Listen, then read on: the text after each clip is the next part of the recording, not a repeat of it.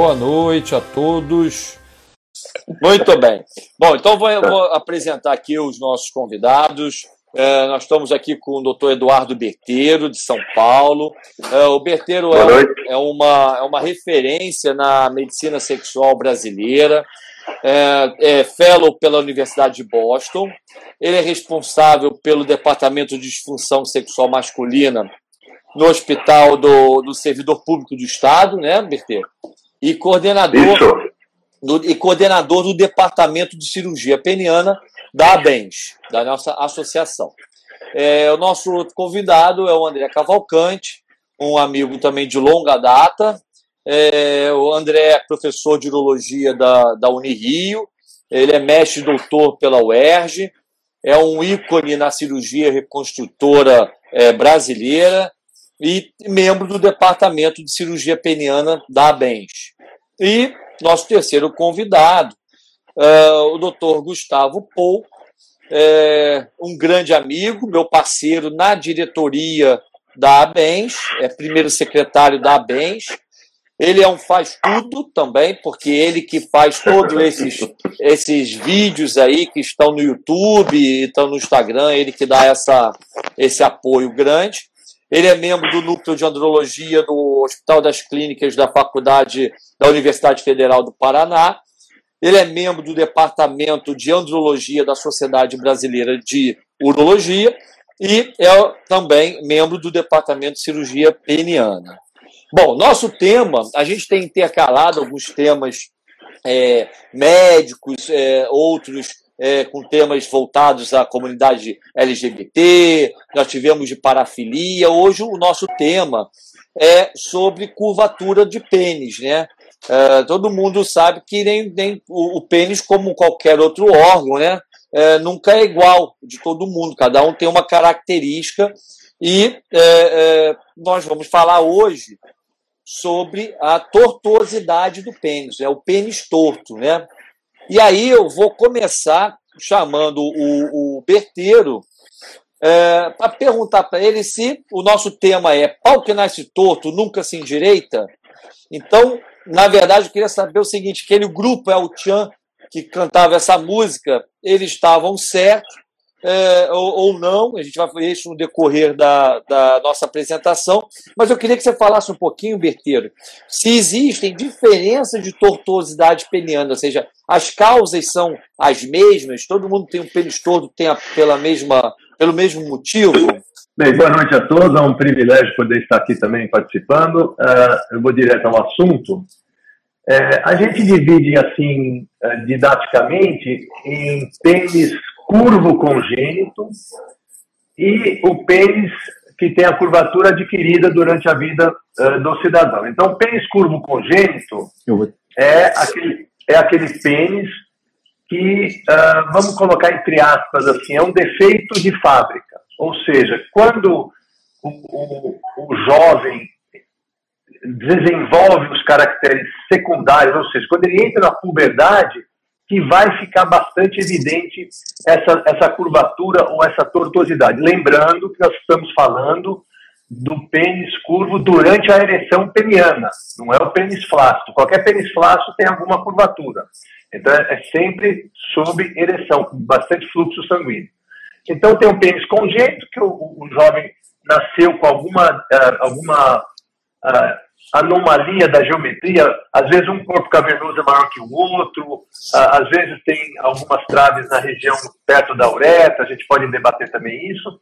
E a outra, a outra causa seria uma causa adquirida, que pode ser, por exemplo, trauma durante uma relação sexual, é, produzir uma doença chamada doença de Peyronie.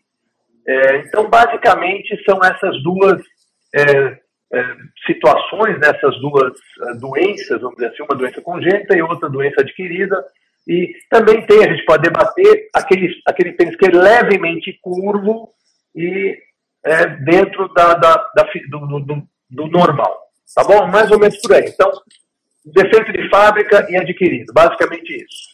Maravilha. E a gente sabe que essas. Vamos, a gente vai focar agora inicialmente no pênis torto congênito, né?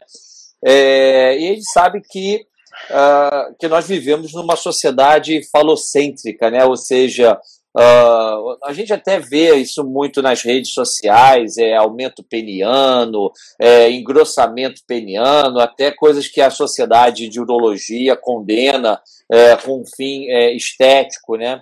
É, e, a gente sabe, então, essa, essa, essa fixação que temos em geral, todos mundo, principalmente os pais dessas crianças. Um filho nasce, quer saber se o pênis é grande, se o pênis é normal, se vai ser normal.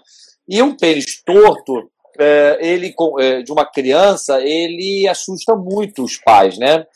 E aí ele, logicamente, sabe que aquela criança ela vai também desenvolver, vai, vai ter, uh, vai passar por, por a sua fase de, de iniciação da vida sexual. É, o que eu queria saber, e eu vou perguntar isso para o André, é, existe uma idade ideal para mexer nessa, nessa, nessa, nesse pênis é, torto, que o tratamento ele é cirúrgico, né? É, existe uma idade ideal, mexe ele quando é criança, mexe só quando ele começar a atividade sexual, se ele tiver realmente queixa, ou se isso pode estar tá interferindo aí até no início da vida sexual desse, desse jovem, uma vez que a gente sabe que sexualidade é, pouco se, se fala, principalmente na família, e nós não temos nada de educação sexual. Educação sexual hoje dos jovens é pornografia é, na maioria das vezes. André, o que, que você tem para nos dizer? Bom, primeiro, Francisco, boa noite a todos. Estar aqui conversando com esse, esse grupo seleto aqui de colegas, é uma, uma boa oportunidade de discussão. Bom, é, esse pênis todo congênito vai acabar sendo notado pelos pais em algum momento da, da infância, ou às vezes nunca, às vezes o adulto ou o jovem adulto chega com essa queixa do pênis torto e que ele mesmo descobriu isso, né, mais velho. Mas ele só é importante, como o Berteiro falou, que só vai ser notado na ereção do bebê. Então, às vezes o bebê ali na hora de urinar, o pai vai ver aquele, aquele pênis um pouco mais torto. Às vezes com o pênis menorzinho da criança você não vai conseguir notar. É, o momento de operar esse paciente é o momento onde essa curvatura causa algum impacto na vida dele. E isso vai surgir em algum momento da vida sexual, ou seja, não há muito sentido operar um, uma curvatura peniana numa criança muito pequena, a não ser que essa curvatura peniana venha associada a outras deformidades, a outras doenças congênitas, como a gente chama essa curvatura congênita frequentemente de cordi, isso é um nome que se utiliza, né? E o cordi pode ser associado, e aí com outra com outras nuances, né, que a gente vai discutir mas com outras alterações congênitas, como, por exemplo, a hipospade. Então, às vezes, essa criança já vai precisar de procedimento de reconstrução e esse procedimento de, de reconstrução vai estar envolvido aí a, a correção desse cordi. Via regra, a gente vai operar no momento daquilo se tornar uma queixa. Isso pode se tornar uma queixa, obviamente, na, na adolescência, quando, quando é, esse adolescente está iniciando a atividade sexual, e aí sim a gente pode discutir essa, essa, essa, esse tipo de correção, às vezes até antes do início da atividade sexual, para que isso não cause nenhum trauma na vida desse jovem adulto.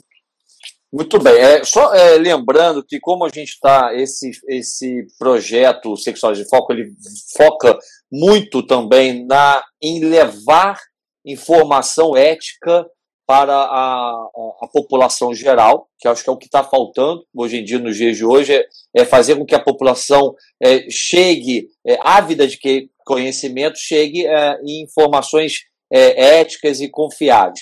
Então, o que o, o, André falou, eu vou pegar aqui o, o Tulicão, que é um modelo aqui que a minha esposa usa para dar as aulas, e a hipospade é quando o canal da urina, em vez de sair aqui na ponta da glande, ele sai aqui mais ventral. Então ela pode ser nessa região, pode ser nessa, às vezes até embaixo. É, uma, é um tratamento que você tem que reconstruir aqui a uretra. O André é um craque nisso e, e aí corrige o que ele quis é, dizer. Muito bem. É, e o tratamento, então, dessa curvatura congênita, o, o Gustavo? É, o tratamento é cirúrgico. E como que é feita a cirurgia? E se tem algumas observações que têm que ser feitas, tanto para o pai quanto para o paciente, quando vai operar. Quais são as características dessa, da cirurgia numa curvatura congênita? Então, primeiramente, boa noite a todos. É um grande prazer poder estar com essas feras da, da cirurgia peniana aqui do nosso país, junto na BES, nesse lindo projeto que você e que a Mônica estão capitaneando. E você sabe que, além da gente ser muito amigo, eu sou um fãzaço teu, né, Coutinho?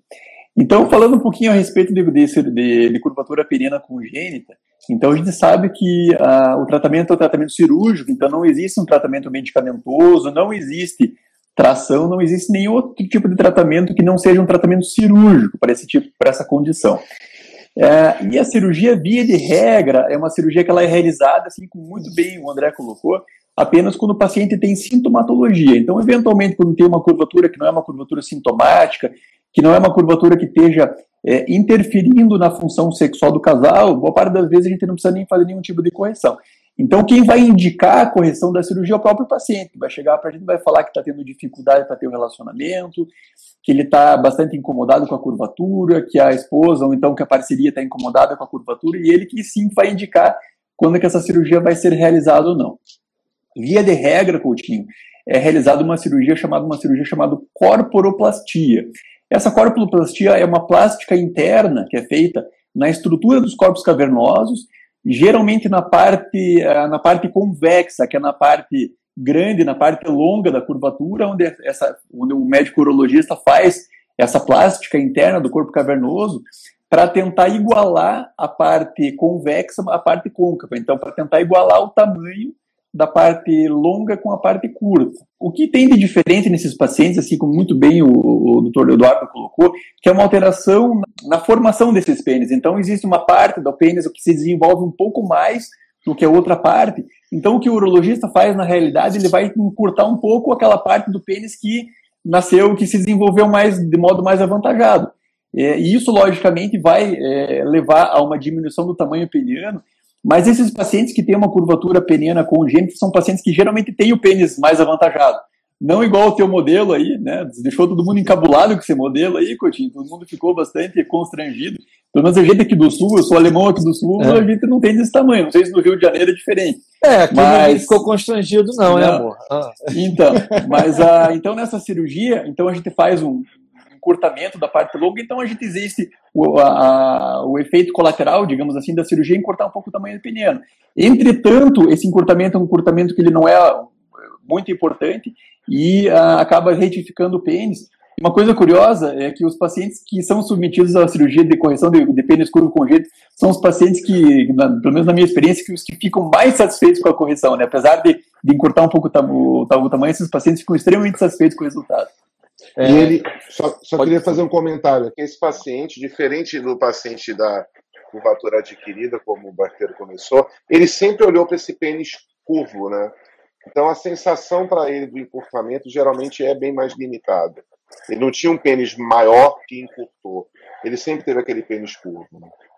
Muito bem. E aqui, voltando àquela, vou chamar de novo tunicão, não se choquem, tá entendendo? Mas para poder mostrar aqui para o público uh, que não está habituado, é, é, quando essa, é feita essa cirurgia, você desenluva, né? O, o pênis ou por cima ou por baixo.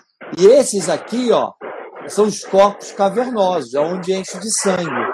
E aqui o corpo esponjoso, onde passa o canal da urina. Então, na verdade, o que vai ser feito, é, como ele falou, se o pênis está torto para esse lado, vai ser feito o quê? O encurtamento, ó, vai fazer uma plástica aqui desse, vai, vai, vai operar aqui e depois vai devolver, vai botar a pele de novo e vai corrigir uh, essa curvatura. Tá? Só dando essas observações, porque tem pessoas aqui que não são é, da área de saúde, estão aqui para aprender um pouquinho. Bom, e, e berteiro, então a gente sabe de pênis, pênis é, é, congênito, tem essa característica que a maioria são jovens com pênis bem avantajado, que tem pouca sequela e o tratamento é muito bom. E a, a curvatura adquirida, a, do, a famosa é, doença de Peyronie, né? O que, que é, afinal, o que, que é doença de Peyronie, o que, que causa, ela é muito rara. É, fala um pouquinho para a gente da história dela e, e o que, que a gente sabe até hoje.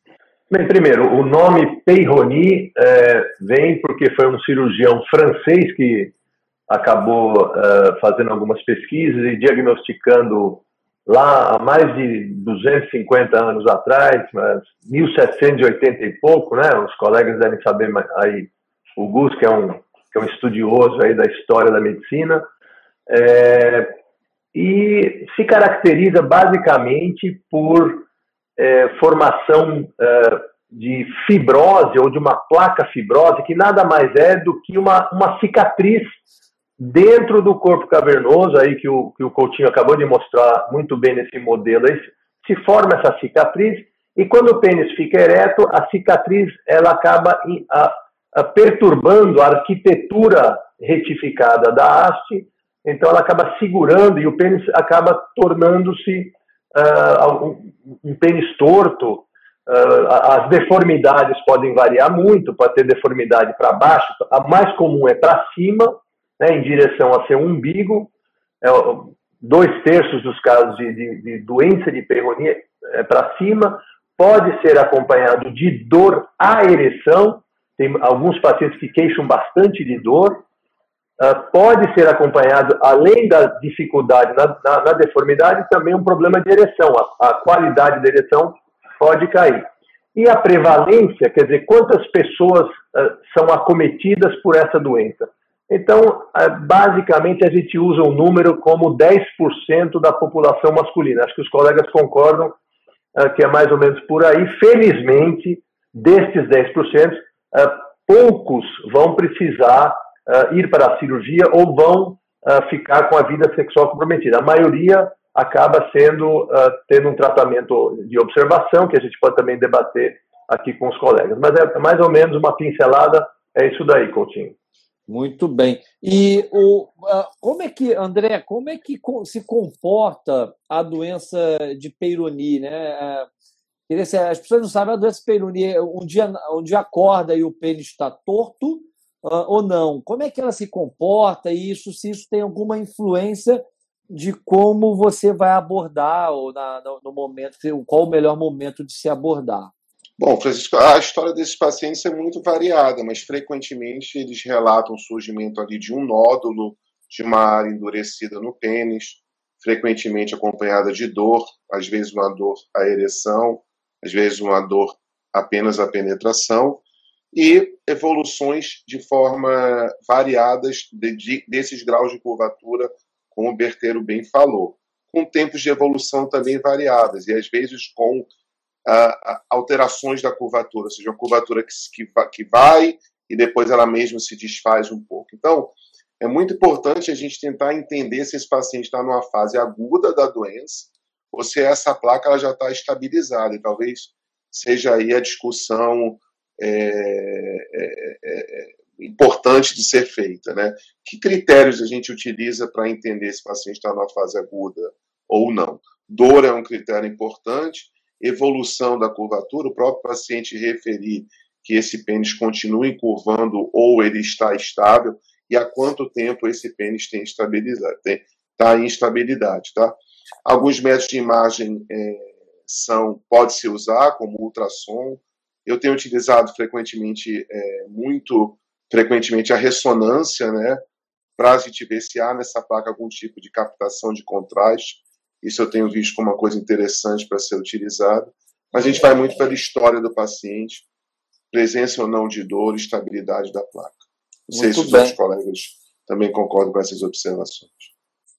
Muito, muito bem, André. Então, assim, é, é, importante, então, é entender que uh, a doença de Peyronie ela tem a fase aguda, é uma fase onde é, deve-se evitar um tratamento é, mais definitivo, porque poderá é, a doença ainda está em atividade, o processo inflamatório ainda em atividade, e essa curvatura se é, o paciente após a cirurgia, por exemplo, ele continuar é, curvando.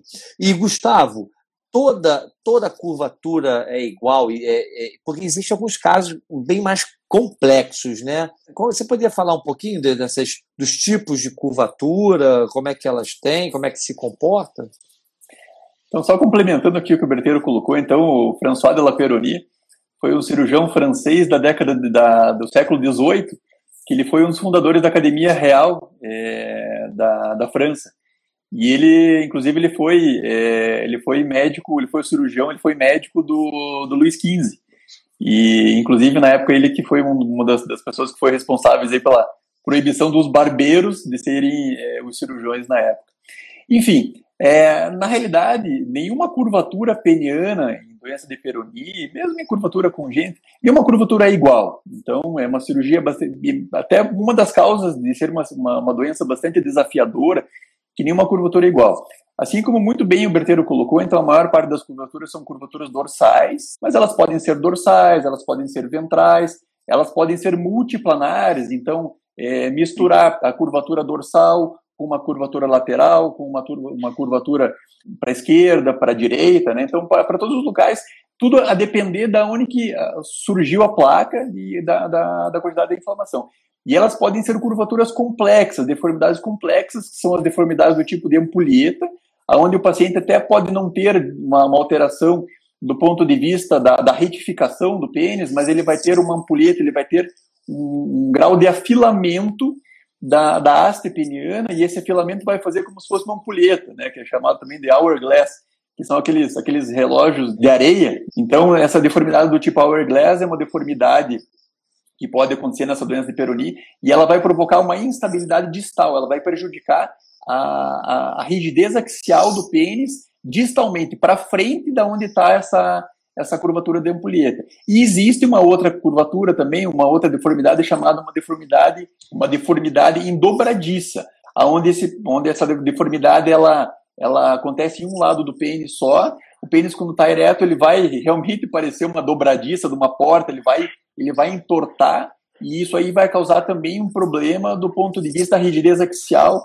para o paciente para ele poder fazer a, a, o, o, seu, o seu relacionamento sexual. Então, esses são os, são os tipos então das curvaturas que são podem ser multiplanares e tem essas essas mais complexas, inclusive essas mais complexas e inclusive e dobradiças são as, são as mais desafiadoras do, do ponto de vista cirúrgico para a gente.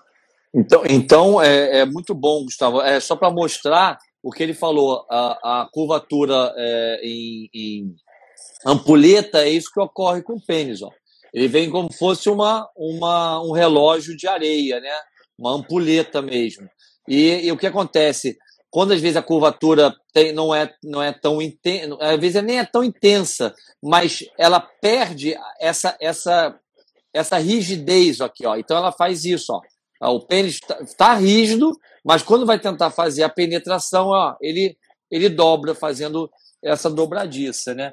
Muito bem. E, bom, praticamente o, o, diagnóstico ele é clínico, é exame físico, é a conversa, é a história do paciente. O André já adiantou aqui que ele se beneficia muito com a ressonância magnética.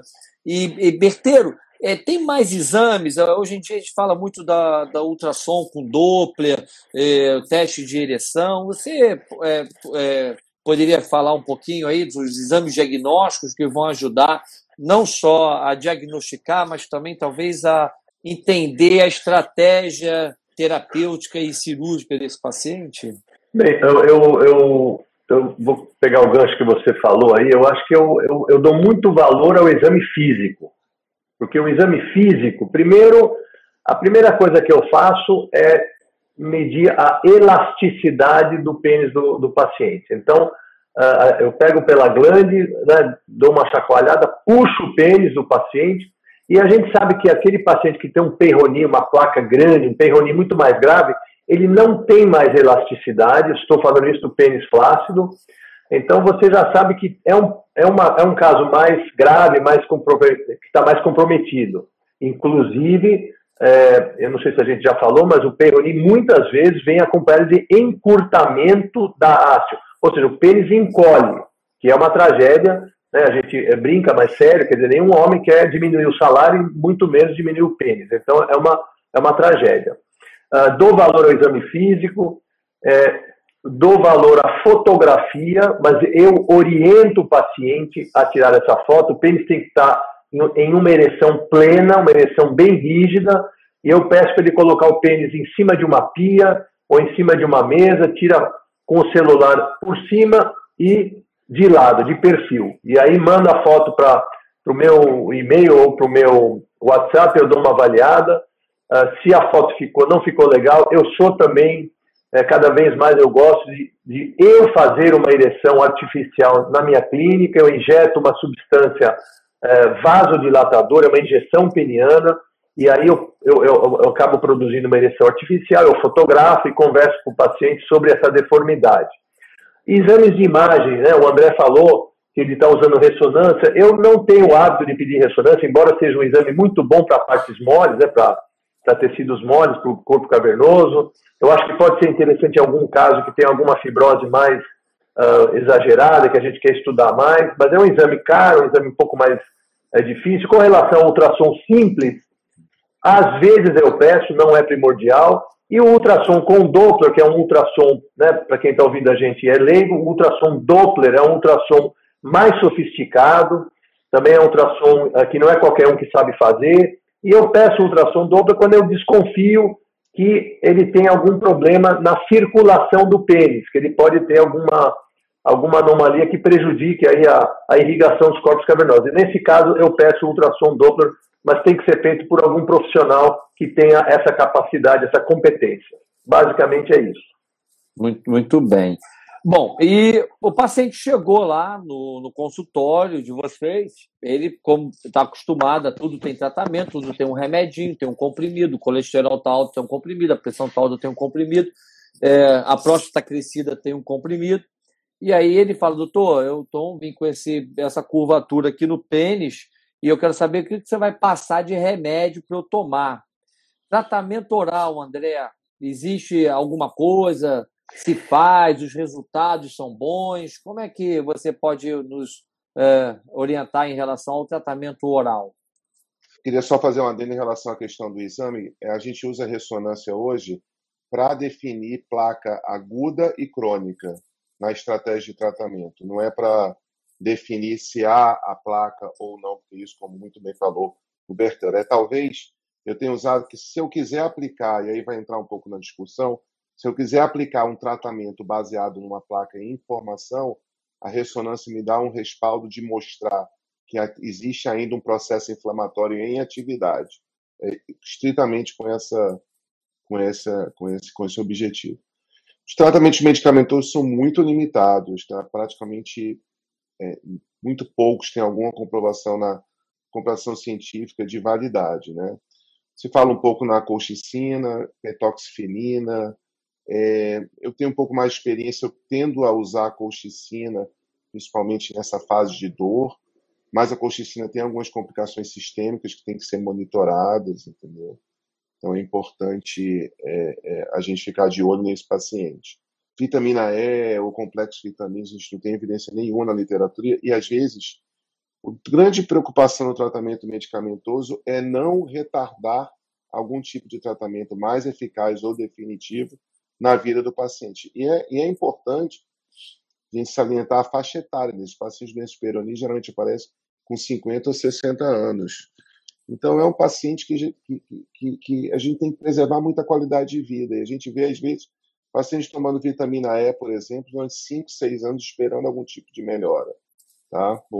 É, então, é, eu acho que é, é, é, a gente situar que tratamento fazer para esse paciente e em que momento fazê-lo da forma mais eficaz.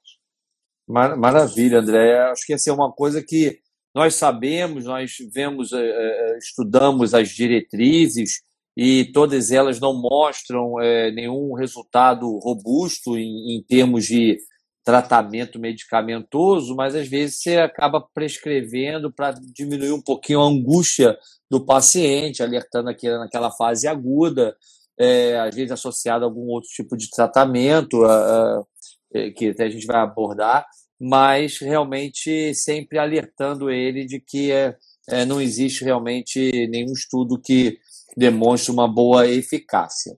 É, tem um tratamento, agora vou conversar com o Gustavo, existe um tratamento que ficou muito em voga aí nos últimos tempos, que é o tratamento de ondas de choque de baixa intensidade, né? Então, ele, é, esse tratamento de ondas de choques ele é usado em, já na, muito, há muito tempo na ortopedia e etc. E é, é, foi proposto ele inicialmente até para, para, para melhorar a qualidade erétil, melhorar a regeneração vascular peniana, Hoje em dia a gente é, questiona um pouco os resultados, não estão conseguindo é, ser é, bem reproduzidos, né? E também foi proposto para terapia de onda de choque. Tem espaço, Gustavo, terapia de onda de choque na doença de Peyronie? Quando que acho que você acha que valeria a pena usar ou se valeria a pena usar? Bom, então a onda de choque, o grande problema do tratamento da onda de choque é que os resultados são muito heterogêneos, então os resultados são muito diferentes de paciente para paciente. Então, para quem tem em casa, que ainda não, não sabe o que é uma onda de choque, então, há mais ou menos uns 10 anos atrás, é, surgiram então algumas publicações. É um aparelho que emite umas ondas eletromagnéticas, esse aparelho é encostado no pênis, e esse aparelho, essas ondas, em teoria, são ondas que elas aumentam a vascularização do órgão onde se encontra. Então, a principal indicação, desde sempre, foi tentar melhorar a vascularização, tentar melhorar a ereção naqueles pacientes com uma disfunção erétil de origem vasculogênica. Então, essa é a principal indicação. O grande problema é que os resultados são muito, são muito heterogêneos e, então a gente não tem muito, muito dado. Assim, então, é, tem vários estudos que mostram que os resultados são excelentes, mas na prática diária é, é um pouco mais complicado. E em doença de Peroni, é, existe apenas uma indicação formal de guideline, que é no tratamento da, da fase inflamatória, que é a fase aguda, quando o paciente tem dor. Então, quando o paciente tem dor durante a ereção, é, parece que a aplicação das ondas de choque de baixa intensidade ela vai diminuir o período que esse paciente tem dor e talvez abreviar um pouco o período da fase aguda. É a única indicação. Então, não existe uma indicação formal para tratamento da curvatura, né? Então, é, então, não existem evidências que mostram tratamento da curvatura. Então, é, talvez a única indicação, respondendo a tua pergunta, Coutinho, seria melhorar a dor na fase aguda, tentando talvez abreviar essa fase aguda para a fase crônica o mais, é, mais breve possível. Entendi, ótimo. E, e, bom, a gente sabe também que a doença de Peyronie tem uma certa associação com uma outra doença chamada doença de Dupuytren. A doença de Dupuytren é uma fibrose da região da mão, né? É, e o paciente acaba ficando com o dedo é, é, travado. Então, normalmente, a, a, o tratamento da doença do Dupuytren é você é, é, causar essa, esse estiramento, né? E ah, com isso existe também um, uma, um método que eu queria que o Berteiro falasse um pouquinho é, sobre a tração peniana. Né? Você entra num, num site é, é, erótico, você vai ver lá vários anúncios de é, aumento peniano, tração peniana, aumente 20 centímetros, 10 centímetros do seu pênis, e etc.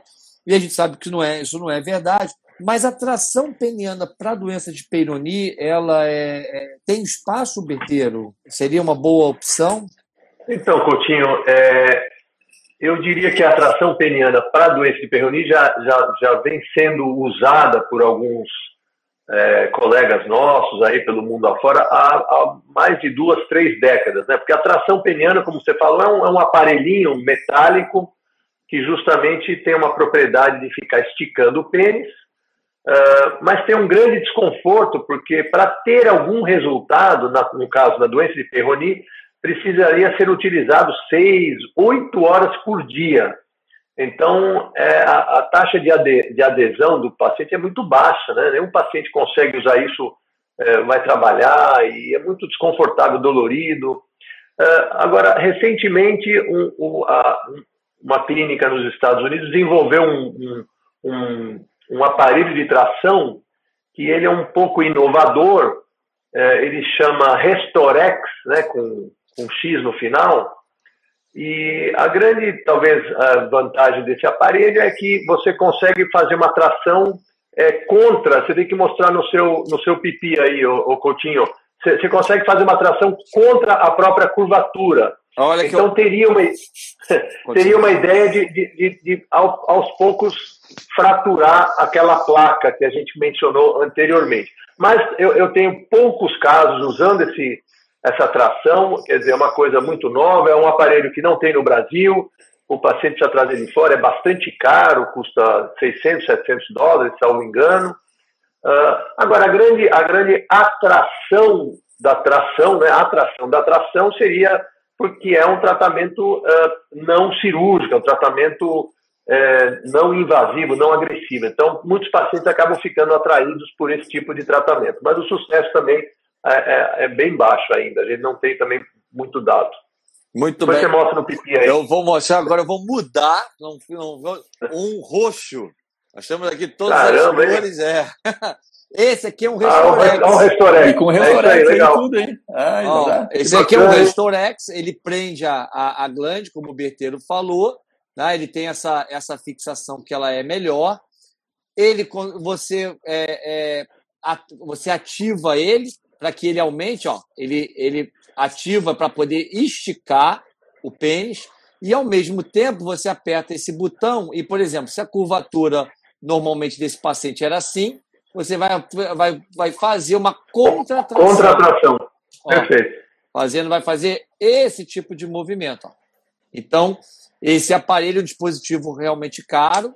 Eu, foi até quem me deu a dica aqui para adquirir esse aparelho foi o próprio Berteiro, mas é um aparelho que é, custa na faixa de 500 dólares lá, lá fora e não tem aqui no Brasil disponível, mas é, é, bem, é bem interessante pelo tempo, né, Berteiro? Pelo tempo menor de uso, o protocolo isso, de isso. uso dele é, é, é, bem mais. Uma hora e meia por dia.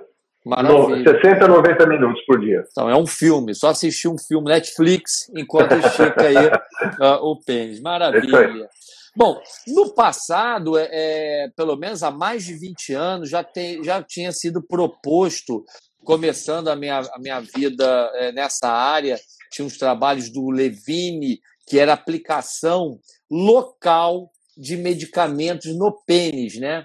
Então, você teria o tratamento oral, que tem pouca eficácia, a tração não se falava muito disso, e tinha então o tratamento, ou seja, aplicar algum medicamento na, na placa ou na região ali, onde é a região da curvatura, no intuito de melhorar. E, André, esse tratamento hoje em dia ainda é viável? A gente tem disponibilidade de, de, de tratar? É, como é que você nos, nos coloca aí, nos atualiza aí nessa área?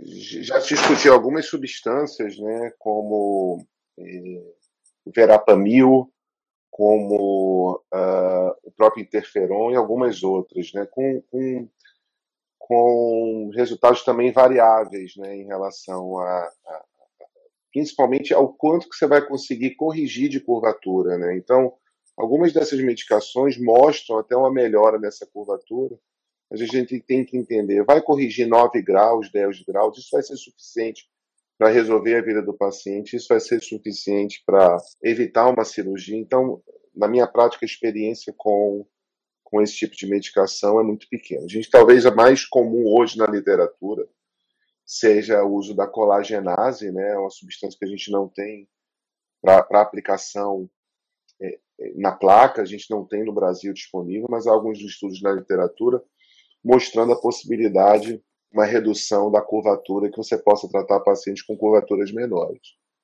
Uh, talvez seja a medicação mais em voga. Eu não sei se os colegas têm alguma experiência com o uso da colagenase ou com outros tipos de medicação é, é, injetáveis na prática atual. Berteiro, Gustavo.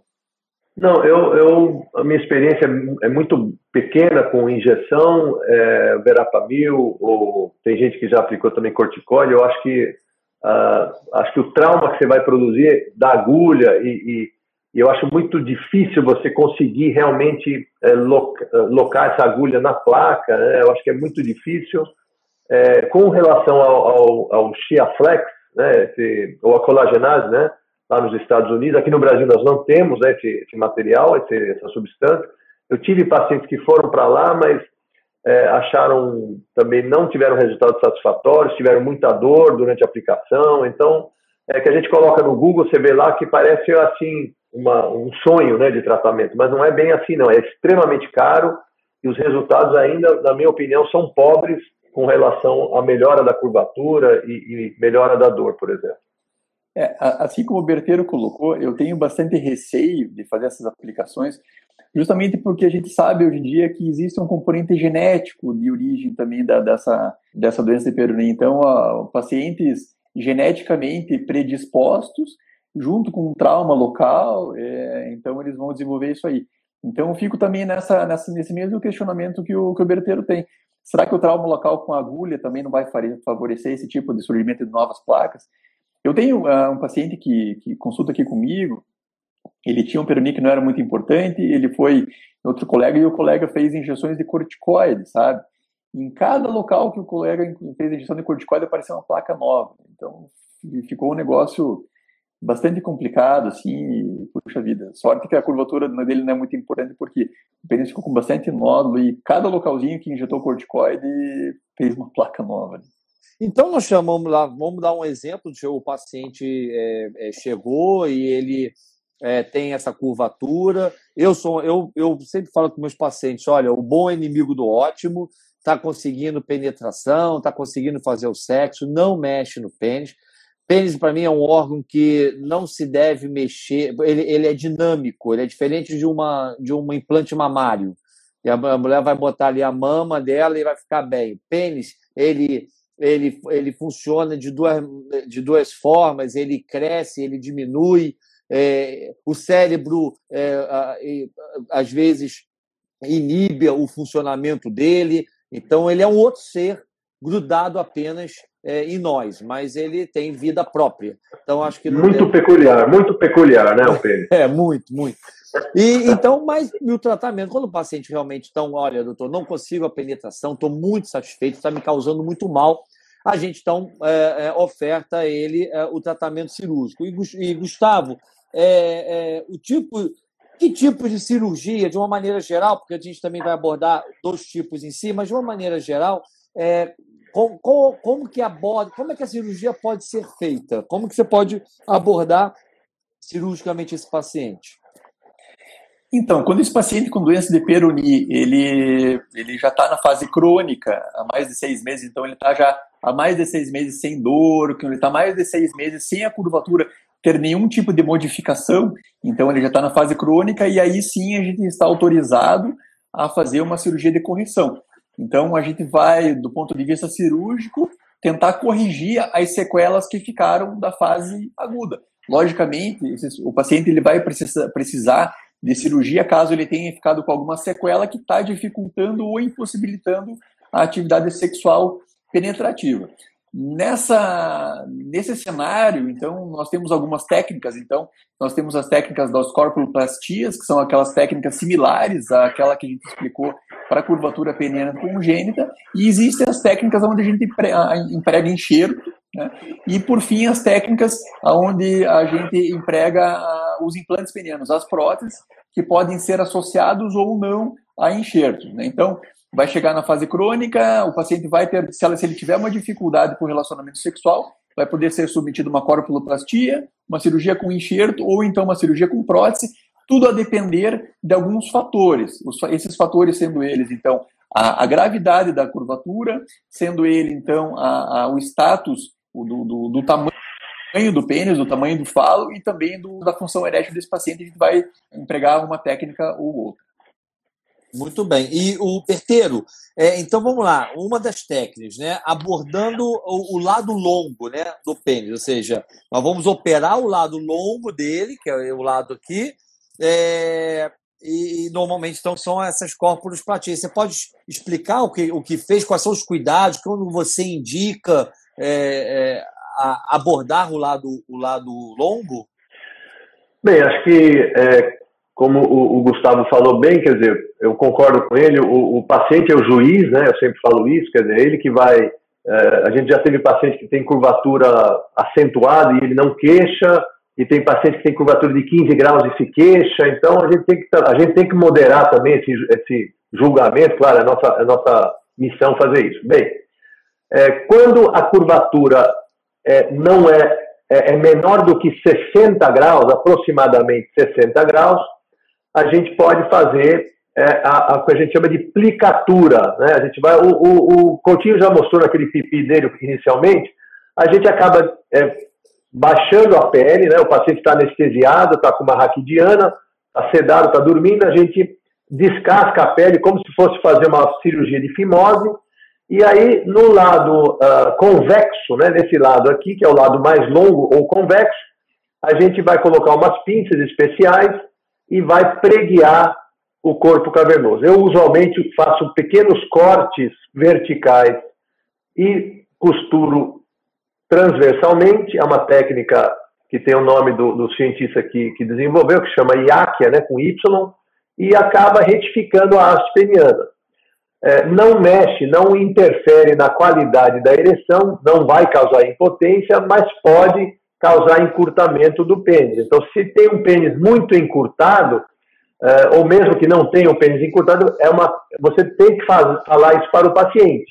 Olha, ele vai ficar retificado, mas você é, vai talvez ter uma haste mais encurtada. E às vezes o que eu falo também é fazer um. Se ele tem um pênis tipo 60 graus, eu falo para ele, vou deixar 15 graus e não vai encurtar muito e, e, o paciente fica satisfeito. Mas eu acho que tem que ter transparência na conversa antes de tomar a decisão cirúrgica, é muito importante isso. Muito bem. E, e André, é, então, assim, o Berteiro já deixou bem claro, né? Ou seja, uma curvatura não tão intensa, um pênis não muito pequeno, um pênis de maior tamanho, um paciente que tem uma função erétil é, preservada, a aplicatura ela é uma boa, uma boa opção. É, mas vamos lá, e aquele paciente que tem uma curvatura, tem paciente que tem curvatura, gente, é assim, ó, 90 graus, ou assim completamente impossibilitando completamente a atividade sexual. Você não consegue é, é, desentortar esse pênis através. É, então a gente chama de abordar o lado curto, André. E aí, como é que como, qual, o que como é que é feito e, e, quais são os riscos, o resultado em geral?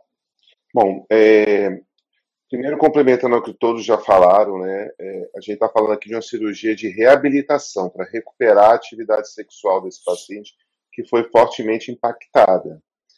Uma coisa que, que é uma frase, inclusive uma frase que, a gente em alguns cursos é, já debateu e às vezes o, o próprio Berteiro uma vez comentou, que ele faz esse comentário com os pacientes, que esse paciente dificilmente terá de volta aquele menos, mesmo pênis que ele tinha antes da doença peronial. Acho que isso é uma coisa tem que deixar muito clara, que é o alinhamento de expectativa com o paciente, tá?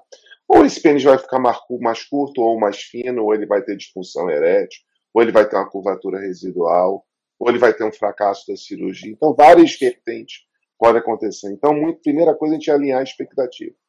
Esse paciente que tem uma curvatura muito grande, a gente tem que diferenciar se esse paciente tem ou não tem função erétil preservada. Então, cirurgias com curvatura significativa, para que a gente use o alongamento da face encurtada, que são as cirurgias com enxerto, a gente tem que ter um paciente com boa função erétil, uma ereção de boa qualidade. Por quê? Porque o simples fato de fazer uma corporoplastia, incisar esse corpo venoso e colocar um enxerto, o enxerto é um tecido que a gente transfere de um lugar para colocar no outro, né? Para cobrir justamente essa área que a gente mexeu do corpo cavernoso. Então, uma parcela significativa desses pacientes podem desenvolver disfunção erétil. Tá? Outra situação desse paciente que a gente sempre discutir é que, como as placas são dorsais normalmente, frequentemente, se a gente vai abordar com enxerto ou mexer nessa placa, a gente vai ter que descolar os nervos. E esse paciente, numa percentagem, pode desenvolver sintomas relacionados a esse deslocamento, como alterações da sensibilidade peniana, que ocorre, geralmente é um processo transitório, mas alguns pacientes podem desenvolver esse problema por um período mais longo. E, além do mais, esse descolamento também tem alguns riscos, principalmente em pacientes com algumas alterações de perfusão, como pacientes com diabetes grave, pacientes com outros problemas vasculares. Então, tudo isso tem que ser colocado dentro do cenário. A cirurgia, então, de alongamento, a gente coloca, então, faz uma incisão nessa placa, aí há várias técnicas elaboradas para esse tipo de incisão, você vai se colocar um enxerto. O problema é que a gente hoje ainda não tem o tipo de incisão ideal que a gente tem, e a gente ainda não tem um enxerto ideal. A gente tem incisões que a gente utiliza, que provavelmente não são perfeitas, e também a gente tem enxertos que a gente utiliza mais, mas que também não são perfeitos. Mas principalmente é selecionar um paciente com a curvatura acentuada, que está tendo um impacto grande, que o paciente pode ter uma curvatura com mais de 60 graus, e um pênis longo, onde talvez a aplicatura funcione. A gente tem que entender qual foi o impacto dessa curvatura e esse paciente ter uma ereção preservada. E sempre nesse contexto do alongamento, discutir a possibilidade do implante da prótese, né, como e a prótese a gente pode indicar mesmo naquele paciente que tem a função erétil preservada. Na minha opinião, provavelmente é a prótese peniana que proporciona uma maior recuperação e uma maior chance de recuperação do tamanho peniano. Mas a gente tem, pelo outro lado, as questões relacionadas ao implante. É, é, muito comum, eh, André, às vezes o paciente tem uma curvatura acentuada, é, ele tem uma função erétil preservada, ele não, não quer é, pôr a prótese e ele acaba querendo realmente é, mexer, e você falou muito bem, é, alinhar a expectativa do paciente. O paciente tem que saber que ele poderá, ao mexer, porque essa cirurgia, como o André falou, olha, você você faz incisões no corpo cavernoso, que estava, que estava é, é, é, é, torto né, com a, com a fibrose, e aí quando você faz o, o corte e você acerta ele, cria um espaço. E esse espaço, então, ele é preenchido com um enxerto.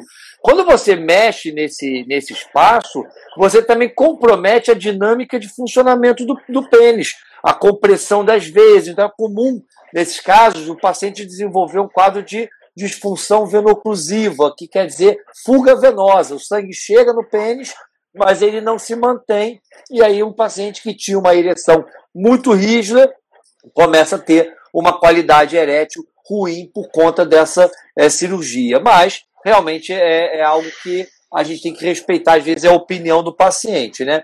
É, bom, então, finalizando, nós estamos terminando aqui nossa última pergunta, que é, nós vamos ter até uma, uma live sobre prótese peniana, então é, nós vamos poder conversar muito mais sobre isso. Mas, Gustavo, é, bom, o paciente tem lá, chegou lá, que é, vai, tá com peironia, como o André falou, às vezes, mesmo com, tendo uma, uma, uma ereção boa, é, a gente chega à conclusão de que é, é melhor por uma prótese, é, ou então ele já tem outras comorbidades, ele é diabético, ele é hipertenso, ele já não vinha com a qualidade erétil tão boa, é, às vezes nem provocada pelo peironi, mas por outras doenças, e aí você é, acha que o ideal é pôr uma prótese. Então, rapidamente, para finalizar, é, que tipo de prótese, o que, que você faz, qual é a sua abordagem sobre isso aí? Então, a, a, doença de peronia ela guarda uma estreita correlação com a disfunção erétil, né? então os fatores de risco eles são praticamente os, os, mesmos. E aí o tipo de prótese implantada, Coutinho, eu acho que depende muito da questão da disponibilidade. Então, se o paciente tem à disposição aí um... Nós sabemos que as próteses infláveis elas são próteses é, com um custo muito mais elevado, né? Então vai depender da disponibilidade, da, da, da nossa disponibilidade da prótese e também da questão da, da, manipulação do paciente, se o paciente vai conseguir manipular ou não essa prótese. Logicamente, se a gente tiver à disposição é, uma, uma prótese inflável e se o paciente é, conseguir inflar e se desinflar essa, essa prótese inflável, sem dúvida nenhuma, é, é a melhor opção, que a prótese ela pode ser ou só a prótese associado ou, ou até com, com, com, os enxertos, né? Então, gente tem todas essas, essas possibilidades. Bom, a gente vai ter aí uma live de prótese. As próteses elas sempre geram é, um grande fascínio das pessoas. Vai, você vai botar uma prótese, tem que até segurar um pouco, impedir os circulantes e curiosos de entrarem na sala cirúrgica, porque todo mundo acha interessante. A prótese que nós normalmente, mais comumente colocamos aqui no Brasil é a prótese maleável, onde o pênis fica o tempo todo rígido, apenas dobrando é, para poder dar um pouco mais de descrição. É, e as próteses infláveis, que são verdadeiras é, BMWs, vamos dizer assim, é, e que, e, inclusive no custo, e que realmente dão muito mais, é, muito mais descrição ao paciente, porque elas, elas con conseguem ter um estado de flacidez maior. Isso aí serve para os nossos para o nosso público aí que, que não é, é, da área. Então, essas duas próteses são, são muito colocadas. É, bom, é, eu queria é, uma das considerações finais, eu queria ver se vocês tinham uma mensagem aí é, para as pessoas que estão nos ouvindo. Eu já vou avisar que a próxima semana nós não vamos ter o, nosso encontro, é aniversário da minha filha, então, por bem, nós é, pulamos esse dia é, é, para também dar um descanso. No próximo, próximo evento no dia 7 de abril, é, com o tema Vulva tem cheiro de vulva, higiene íntima, o que se deve ou não fazer. Acho que isso é muito interessante. Nós vivemos aí no mundo de sabonetes próprios, sabonete que mata germes, sabonete disso, mulher, pessoas com, com medo de, de ter algum cheiro, mas é, é um cheiro natural, é o que realmente até instiga é, é, ambas as partes. É, por favor, então, as considerações finais. Vamos começar com o Berteiro. Berteiro, é, alguma mensagem final para a gente? Não, agradecer mais uma vez e, e parabenizar uh, você, parabenizar o Gustavo aí pela, pela, né, pela direção da, da Benzi por propiciar, propiciar todas essas informações gratuitas à população interessada aí. Com relação ao pênis curvo, eu acho que se você está constrangido, se você está com uma autoestima baixa, seja porque você sempre teve o pênis curvo ou porque você o seu pênis entortou, você tem que procurar o seu médico, procurar um urologista. É, nós temos no site da Bens também uh, já elencando alguns profissionais, não é isso, Coutinho? Então, é, é, eu acho que é interessante para você conseguir se guiar. Uh, e, e, a gente sabe que a internet é um, é um mar de, de é um zoológico, na verdade, mas aqui no nosso site aqui da Bens Oficial você pode realmente é, ter bastante ajuda aí em questões éticas e profissionais. Muito obrigado aí. Ótimo, Berteiro. Boa lembrança. Do, do site Abens, tem vários departamentos, você pode navegar pelo site da Abens e tem várias perguntas e respostas, as mais comuns, todas elas respondidas pelo, por um grupo de experts dos departamentos. Então, é muita informação de qualidade. E nós temos também lá no, no site Abens o encontre o seu médico, seu profissional, né? Encontre o seu psicólogo, o fisioterapeuta, ou o médico da especialidade que você procura, que são pessoas é, que têm uma expertise muito grande na área da medicina sexual e todos muito respeitados. Nós temos um critério de, de inclusão na associação é, muito ético e muito correto e acho que ali vocês realmente não vão deixar, não vão encontrar ninguém que, que põe em risco aí a, a, a saúde de vocês. André, uh, suas considerações finais, por favor. Mais uma vez agradecer e parabenizar a Bens pelo, e, e a você e a Mônica pelo evento. Eu acho que a gente entender que esse paciente com a curvatura peniana, ele é um paciente que chega às vezes muito fragilizado ao consultório do profissional, buscando às vezes soluções, buscando soluções às vezes mágicas.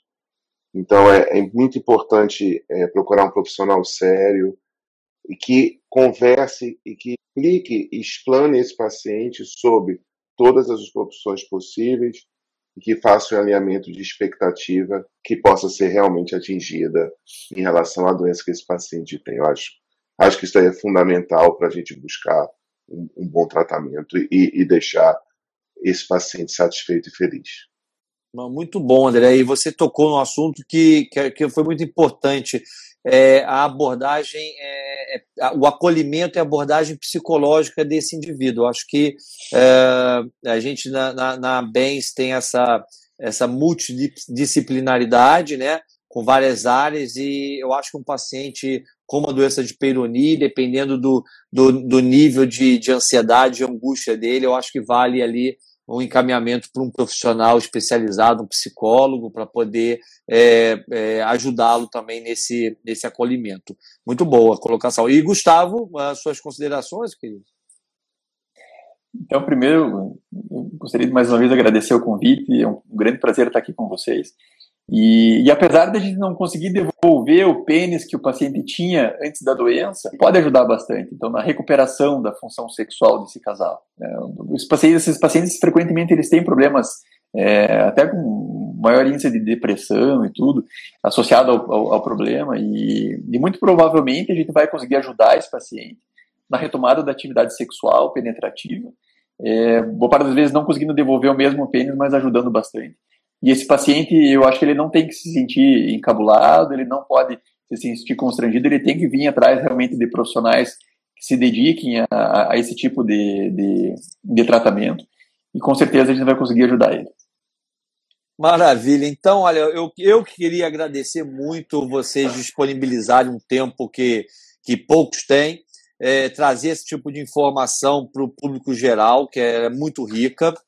E queria concluir dizendo que o grupo o Chan, estava errado, porque pau que nasce torto, ele se endireita sim, principalmente se você procurar um profissional bem capacitado, como esses três que estão aí é, apresentando e nos, nos apresentando essa, todo essas, essa, esse conhecimento deles e engrandecendo muito. E aqueles homens que é, têm a sua curvatura peniana, ficarem tranquilos, porque às vezes é uma curvatura simples que não vai trazer nenhum tipo de problema, isso aí não é nada é, estético e a gente tem que parar um pouco de ter esse, esse falocentrismo, essa preocupação exagerada com pênis, que é o que atrapalha é, a vida sexual de muitos homens aí na, no, no, dia a dia.